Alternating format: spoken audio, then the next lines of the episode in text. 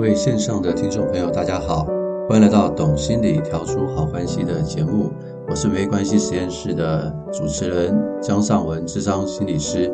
好，非常高兴哦，今天又在空中可以跟大家去碰面了。好，我们今天要分享的主题啊，是跟上一集是有关系的。我们上一集呢，我们提到了很多关于这个情绪按钮的问题哈，就是有一些人呢，他们可能会在某一些状况之下。啊，就突然的爆发他的情绪啊，不管是愤怒啊、悲伤啊，那都会造成一些人际关系的一些困扰，也会造成自己的困扰。那我们上一集有提到说，这些情绪按钮啊，大部分都是跟这个原生家庭有关系的，所以呢，呃，我们就有建议大家有一个所谓的五 A 的觉察。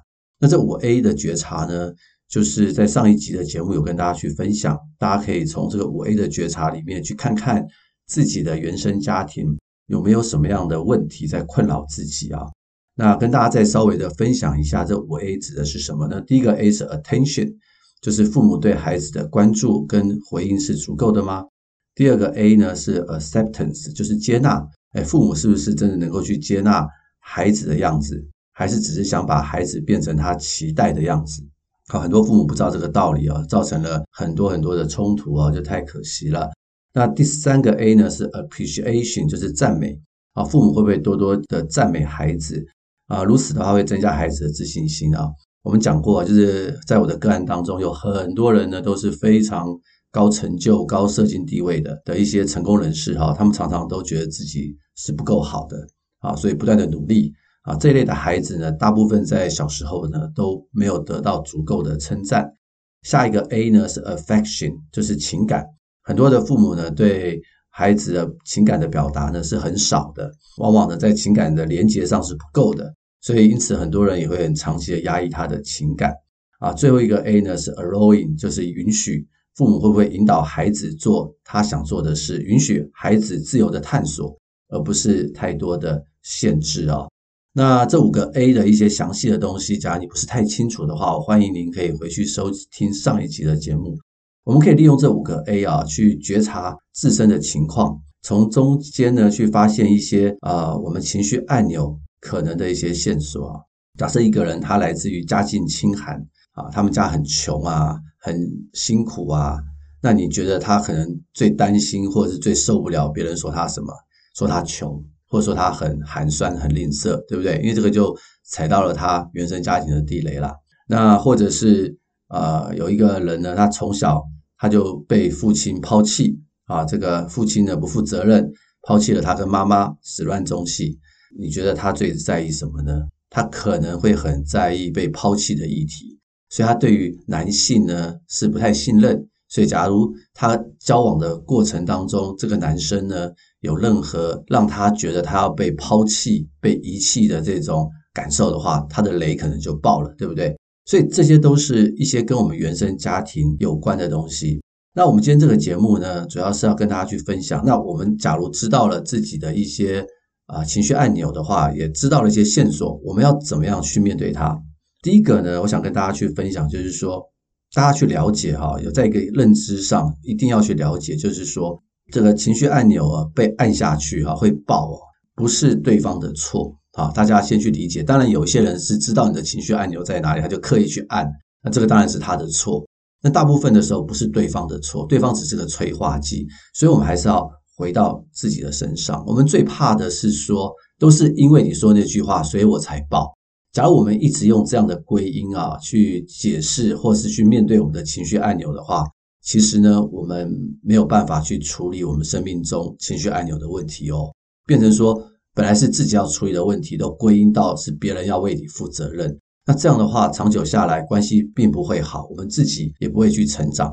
所以，别人说的话并不是真正的原因，它只是个催化剂。真正的原因还是在自己哈。那我们不希望我们的反应太过于剧烈，所以我们要学习怎么样去回应啊，回应。那怎么回应的话，就是我刚刚有说这个五 A 的觉察是第一步啊，大家一定要从这个觉察里面先去思考一下自己原生的家庭的问题。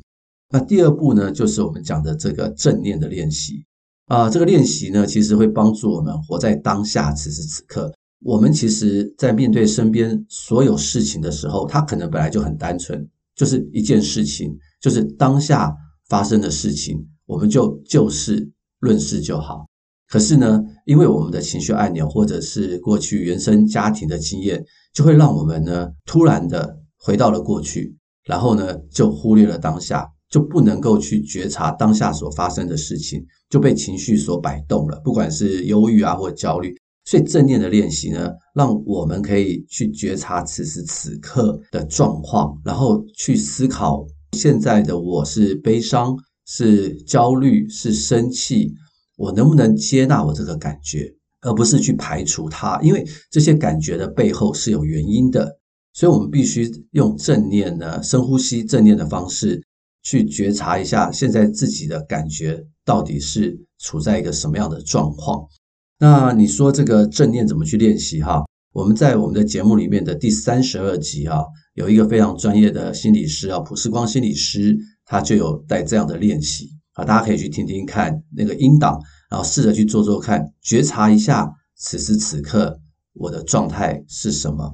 我自己就常常在做这个正念的练习啊，尤其是我工作很忙啊，那每次我回家之前走在路上。我是有习惯回家之前会在这个附近的路上走一走，然后呢，做做深呼吸，然后去觉察一下今天工作的压力啊，去觉察一下此时此刻的心情啊，我等一下就要见到家人了，我的角色、我的心情能不能去转换？我能不能把一些不好的东西呢，在这个时候去处理掉？或者是没有办法处理的话，我能不能不要把它带回家？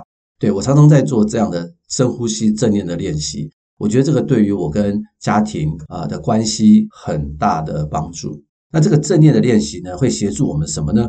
会协助我们真的去承认我们的情绪。譬如说，假如我们是很伤心难过的话，很多人呢不太愿意去面对他的伤心难过。好，这些低落的情绪，他不愿意去面对，不愿意去面对，不代表他没有。那会用什么样的方式去呈现呢？很多这种。忧郁的情绪或不开心的情绪，哈，我们不去面对的话，我们可能会用愤怒的方式去呈现，因为我们的失落可能会让我们觉得这个世界不公平。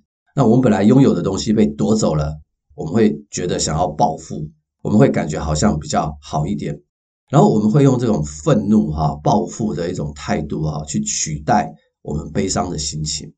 那可是你真的报复，你真的愤怒之后，真的会觉得。悲伤的情绪会过去吗？其实不会，所以我们只是用愤怒代替了悲伤。从心理学的角度来看，它其实可能不是在指责，也不是在谩骂，它其实是背后是很悲伤的。啊，尤其是华人呢，常常这个男性呢，尤其是如此哈。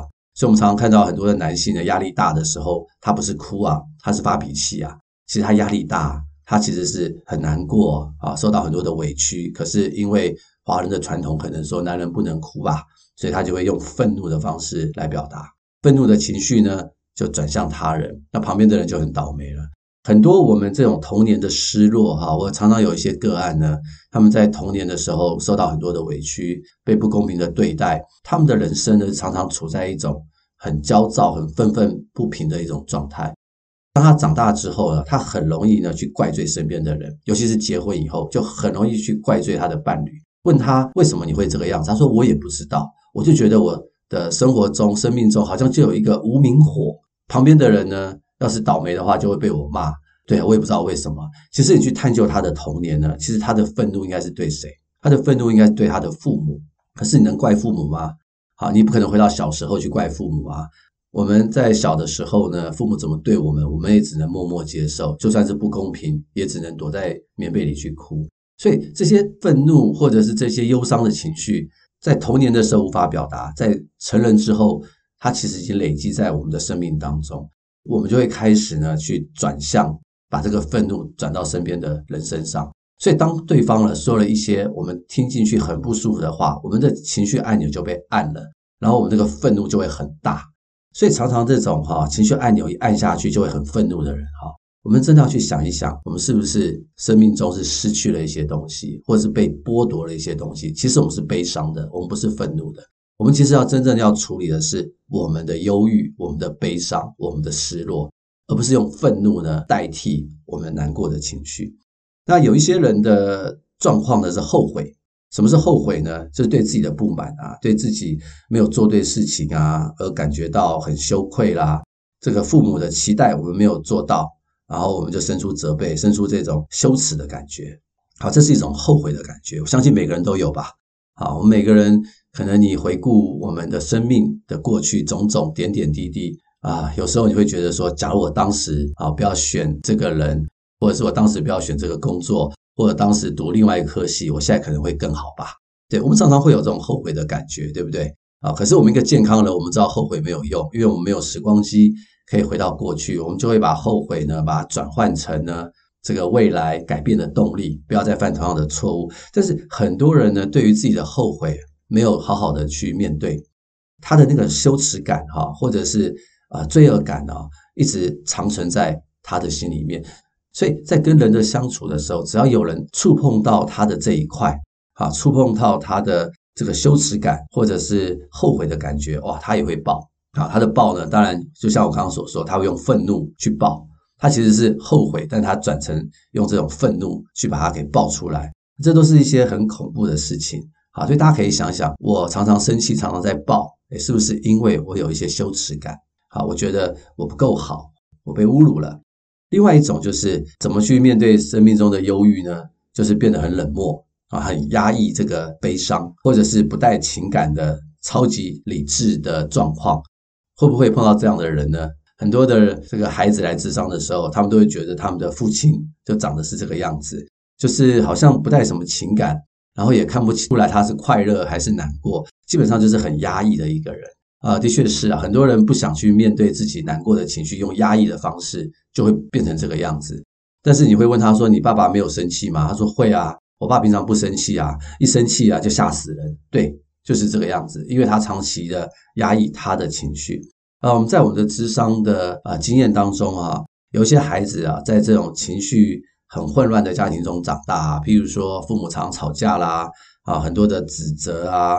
很多情绪的歇斯底里的家庭中长大，孩子通常会变什么样子？有些孩子的情绪也会很混乱。为什么？因为在同样的环境当中，他就受到了影响，他没有办法去抵挡这个混乱的情绪，所以他的内心也跟着这个家庭呢，情绪变得很混乱。那也会生出另外一种极端的孩子，就是变成那种超理智、超冷漠的孩子。呃，我常常碰到这样的个案，我说你父母在吵架的时候，你通常怎么办？他说啊，我不能怎么办。所以我很害怕，我很焦虑，我就把房门给关起来，我就躲在自己的房间。那久了以后呢，他就变怎么样？他就变成只要有任何的让他不安的情绪，他就躲到自己的房间。那所谓的自己的房间呢，不是物理上的空间，是自己的心房，就把自己的啊、内心呢跟外界呢是隔离的，就变得非常的冷漠啊，非常的呃超理智啊，不太表露自己的情感。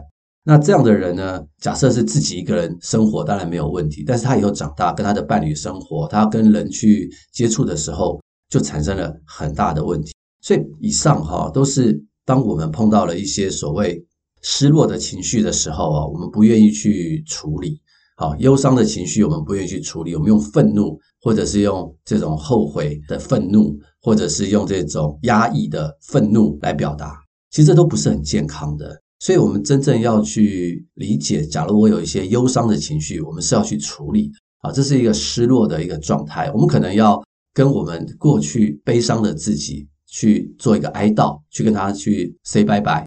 好，我们在我们的智商室里面常常就会做这样的事情啊。很多人呢，在啊人生当中哈，会有一些失落，不管是童年，或者是中年危机，或者是伴侣过世，都是生命中很多的失落。那我们其实，在处理的时候，除了处理他，协助他能够走出这个悲伤的情绪，我们其实也要哀悼，跟过去的自己跟他说拜拜，我们才能够重新的走出来。所以，处理这个忧伤的情绪是一件很重要的事情，是一件很重要的事情。那另外一个呢，就是关于这个愤怒哈，我们可以再来多谈一谈关于愤怒是什么样的愤怒，就是说人不能生气吗？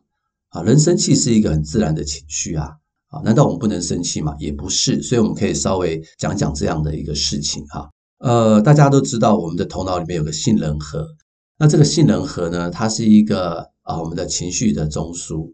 它从小的时候呢，这个杏仁核呢就会非常的在意啊周遭环境的刺激。哪种刺激呢？对于杏仁核的反应会是最大呢？就是攻击。因为我们从小到大，我们生物要能够活下来，我们要对周遭的环境很敏感，所以周遭有任何的环境会攻击我们、会伤害我们、会让我们恐惧的，我们的杏仁核的反应就会很大。我们的杏仁核要是收到来自于外界的恐惧的时候，好，或者是压力的时候，我们通常会有两种反应，一种就是逃，啊，就是赶快跑掉。离开这个危险的现场，让我恐惧的地方。另外就逃不掉，就打反击，那就是愤怒，就是生气。所以愤怒的背后的原因啊，不一定是你真正生气，是因为你的生存受到了威胁，你产生了恐惧，是用这种生气来代替你的恐惧。真正的愤怒的背后是恐惧哦，所以大家可以去思考一下：诶，当我在生气的时候，是不是我其实觉得？有一些生存受到威胁，所以我把我的恐惧放大了，然后呢，我用愤怒的方式去跟别人沟通。关于这个恐惧的议题，哈，我们之后可以再多谈一谈。我现在想跟大家去分享关于愤怒啊，愤怒的话，我们大概把它分成两种吧。一种是叫做比较是健康的愤怒，那它是什么样呢？它是一种表达，而且是有界限的哦。也就是说，我可以告诉你，我现在很生气。但是我不会啊、拼命的骂你，啊，我只是告诉你我很生气。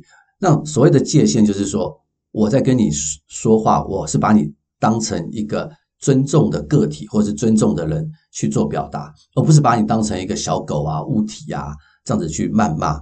呃，健康的愤怒主要是为了沟通，我是在表达我的感受，我为我的感受负责。除了表达愤怒之外啊，我可能也会表达我的难过。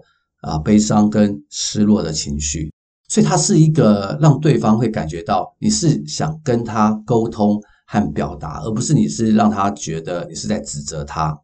健康的愤怒的表达，哈，表达完之后的关系呢是可以修复跟和好。那除了这个健康的愤怒之外，哈，那另外一种我把它叫做什么？叫做是不健康的愤怒，或是我就直接把它叫成是一种虐待，就是你被暴力虐待、话语虐待。他这种虐待呢，它是一种发泄，它是一种威胁，它是一种怒骂。基本上，他只是为了发泄，不是为了沟通，他是为了大量的指责对方。通常这种人呢，他就是表达他的怒气，他不会表达他的难过、悲伤，他会把这种失落的情绪隐藏起来。这就比较像我刚刚所说的，其实他是难过，但他用那种超级愤怒的方式来表达。呃，在这种情况之下呢，关系很容易断裂，也不会和好，而且会往结仇的方向去走。啊，所以这一段哈，我不晓得大家听了感觉怎么样？会不会在你的头脑里面呢出现了一些啊不同的画面啊？想到以前你父母怎么骂你啊，或是你会不会想到你怎么骂小孩啦？你会不会想到你怎么骂你的伴侣啊？哦，你可以想一想，你到底是健康的愤怒，还是你在虐待他们呢？当然，你可以想一想他们是怎么对你的哈。那假如你身边的亲近的人，他们是属于这种比较健康的愤怒哈，那我恭喜你，你会觉得跟他们的关系还是可以和好，因为这是可以沟通的。但是假如他们是用这种虐待的方式，我觉得你会很担心他生气，因为他一生气就像这个原子弹爆发，哇，大概气了很多天，然后你们也很难去收拾哈。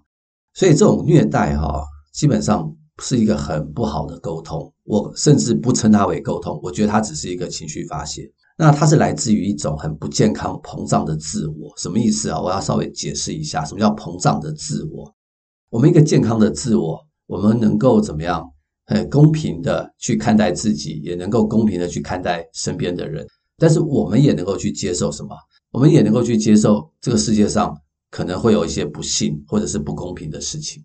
我们不会把我们的自我呢膨胀，变成我有特权，所以我一定只能拿好的，不能接受不好。我们能够很合一的去看待自己跟这个身边的人或环境的互动。当我们碰到挫折的时候，我们会去思考，我们会去想这个挫折造成我什么影响，我怎么样可以去改变，点点点。但是有一些人呢，他们的自我是很膨胀的啊，他们认为他们有特权，他们对这种不公平呢很敏感，他觉得一定要公平，假如不公平的话会很生气。像我们常听到有一种叫做路怒症啊，就是。开车啊，被人家按喇叭就很生气啊，因为他觉得他被侵犯了。其实我有时候开车，我也看到一些啊人不守交通规矩，真的很危险。我真的其实也蛮生气的。可是呢，我不会因此而做一些情绪按钮暴走的事情。啊，我只是想说，嗯，这个人其实蛮危险的，我要小心，我不要像他一样。我我会自己会去转化，我不会把自己膨胀了，觉得他是在特别的去羞辱我。所以这个虐待哈，或者是这种暴怒的情况哈，有机会我们下几集我们再跟大家去分享。那这个跟这种所谓的抛弃，或者是所谓的恐惧是很有关系的。所以当我们用五 A 呢去看顾自己的，去觉察自己的生命的时候，我们要去看一看我们的童年哈有没有这种被抛弃的恐惧，这种恐惧的焦虑在我们的生命中多不多？假如我们有很多的恐惧的话，我们也常常可能会用愤怒，或者是用这种虐待的方式啊，去要求别人。为什么？其实我们只是要要求他不要离开我，我们只是要特别的彰显我是在这里啊，去刷一个特别的存在感。但其实我们不需要用这样的方式，因为恐惧转成的虐待呢，只是会让别人呢离你更远。你的恐惧，假如你能够合理的去看待它。你会有不高兴，但是我们假如能够用一种健康的愤怒去表达的话，反而别人不会离开你。大家可以去想一想，很多的人呢，他们不太知道这个道理啊，都一直在用所谓的愤怒、所谓的虐待去对待身边的人，结果他身边的人真的就一个一个离开他了，反而他的恐惧就更加的加深了。这个在关系里面会是更不好的一个状态。好，所以今天这个节目啊，回到我们这个情绪按钮的话，我就希望大家可以先从五 A 的觉察开始，然后去看看到底自己的原生家庭发生了什么事。然后另外一个就是透过正念的练习，此时此刻的去觉察一下自己的情绪。假如我的情绪是忧郁、是难过的话，诶，我们要停在这个地方，去想一想我难过什么，我情绪低落的原因是什么，而不是用逃避的方式，甚至用愤怒的方式。啊，用这种羞耻感或者是冷漠压抑的方式去面对我们的悲伤。假如我们一直是这样面对的话，我们的情绪按钮就很容易不断的爆发。另外一个是关于愤怒的议题，我刚刚有提到这个健康的愤怒跟所谓的虐待，这个也都是跟我们背后的恐惧有关。那假如我们能够去用五 A 的方式去正视一下，我到底怕什么，我的恐惧是什么，我们就可以好好的。不要再被情绪按钮所触动，而是可以真正的去面对我们该面对的一个问题哈。那最后跟大家分享一个模拟个案啊，去结束今天的节目啊，就是我最近跟一对伴侣咨商哈，那这对伴侣刚好很特别，就是先生呢准备去国外工作，其实是一个升迁的机会啦，而且去的话也不是说都不回来，那只是一个短暂的分开，但是太太呢就非常的敏感。只要每一次提到这个出国工作的事情，太太就会情绪崩溃，啊，她的那个情绪按钮就被按下去了，就爆了这样子。那后来他们就来咨商啊。那在这过程中，我去了解这个太太的原生家庭，才发现说啊，因为她的原生家庭呢，她是一个人长大的，啊，这也就是所谓的独生子女啊，没有手足，所以她很孤单，所以她很早婚呐。为什么？因为她很希望有一个伴可以陪伴她。所以他从来没有想过他的先生会去国外工作，会暂时的离开他，所以他对于这一点呢就很难接受啊。那我们回溯他的原生家庭，才发现原来他没有身边的手足，他是很孤单的，虽然那孤单感特别的强烈。那另外一个就是他的父亲啊，也是一个不负责任的父亲啊，啊，常常离家啊，也是去外面工作，就常常不回家，所以呢，让妈妈照顾他很辛苦，所以他就想到了说啊，我的先生。出去工作，就好像他的父亲离开他一样，所以他等于是一种双重的恐惧。那这种双重恐惧，其实他就造成了他的情绪按钮的爆炸。那我们在晤谈的过程中，我们带着他回溯他的原生家庭，去处理他在原生家庭中的失落跟悲伤，甚至生气跟愤怒。那我们处理完以后，他对于他先生呢，能够去国外工作的事情呢，虽然还是会有一些焦虑跟紧张，但是就不会像以前。那么的歇斯底里了，那因此他们就可以去谈啊啊，在这段时间怎么去度过啊，然后之后多久回来一次啊啊，甚至太太也准备能够去国外工作，一起生活啊，他们就开始为未来去做计划，而不是一直停留在这个情绪按钮被引爆的一个状态。那这一切的一切都是来自于说他能够去觉察他的原生家庭，他就不会被卡住了，然后他就能够为未来呢做更多的一些准备。所以以上这个故事哈，希望能够让大家对这个情绪按钮有一个更深刻的呃深刻的理解。那也希望大家能够去看看自己有没有什么样的情绪按钮，也能够透过这样的节目呢去化解，去明白一下自己发生了一些什么样的事情。好，那我们今天节目就到这边结束啊，也谢谢您的收听啊，也欢迎您将这美好的资讯分享给更多身边的好朋友。那我们就下回空中再见，拜拜。